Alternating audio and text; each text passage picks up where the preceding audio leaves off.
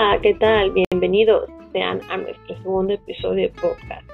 Mi nombre es Daretsi León, soy estudiante de la Universidad Humanitas en la ciudad de Tijuana. Hoy me van a acompañar con esta charla sobre lo que es el neuromarketing, basada en la conferencia del escritor e investigador Jürgen Klarik. Bueno, pues te estarás preguntando, ¿quién es Jürgen? ¿Qué es el neuromarketing? Bueno, pues a continuación te lo voy a contar. Comenzamos.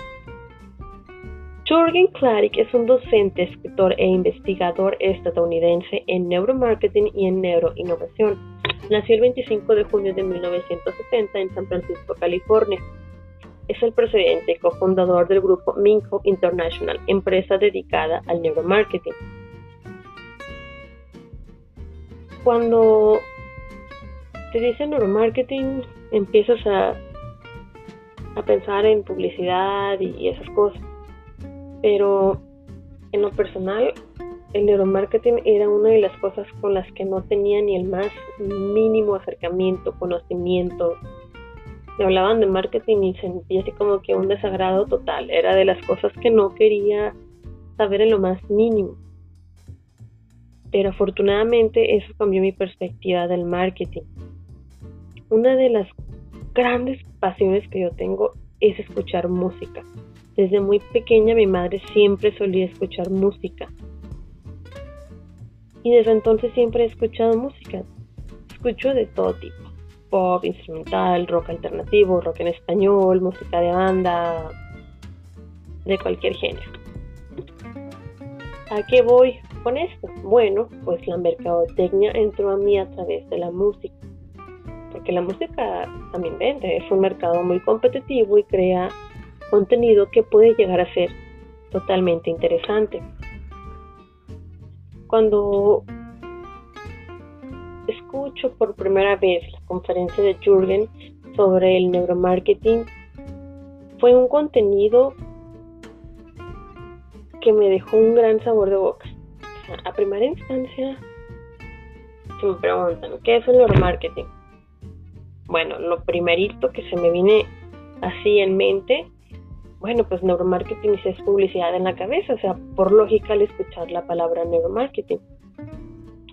Pero según Jorgen, neuromarketing es meter a una casa gente de la neurociencia, de la antropología, de la psicología, marketing, publicistas, o sea, todos juntos para entender los estímulos del cerebro humano. Grandes empresas utilizan esta herramienta para ver cómo funcionan los anuncios de televisión, tu empaque, o sea, todo esto porque el cerebro lo puede llegar a ver, puede llegar a imaginarse, pero ocupa tocar para poder comprar. Bueno, las técnicas que te menciono son, son empleadas por el neuromarketing.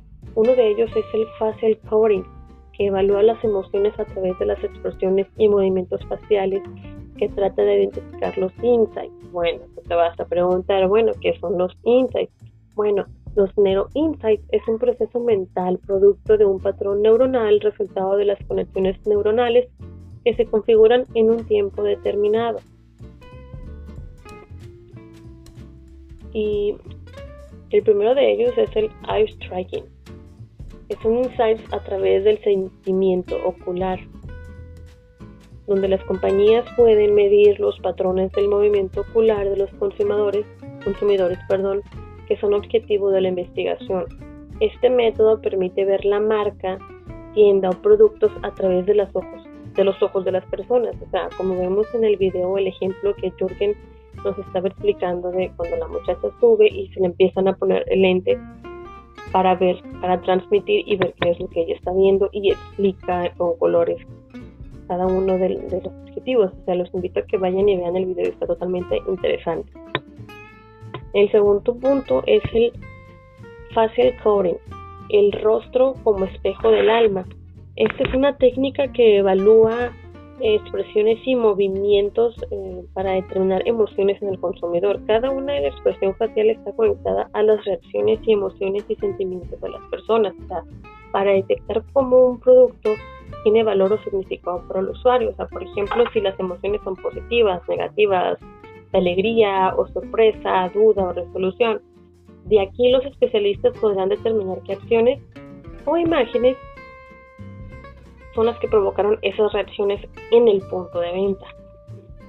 Por último está el Response Time Measurement, que es un tipo de prueba que mide el tiempo que tarda el consumidor en responder a una solicitud o acción. O sea, por ejemplo, cuánto tiempo tarda en comprar un producto mientras él mismo evalúa los factores como el precio, calidad, valor, entre otros aspectos.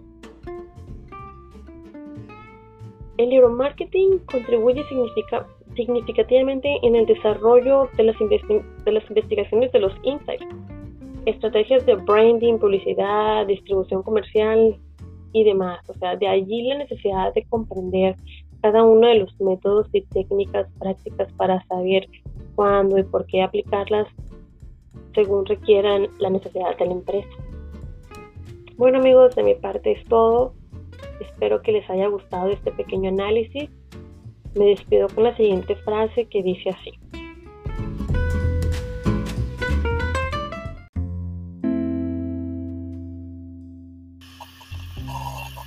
El mundo está lleno de mediocres porque es muy cómodo no cambiar. Jordan Clark. Muchísimas gracias por haberme acompañado.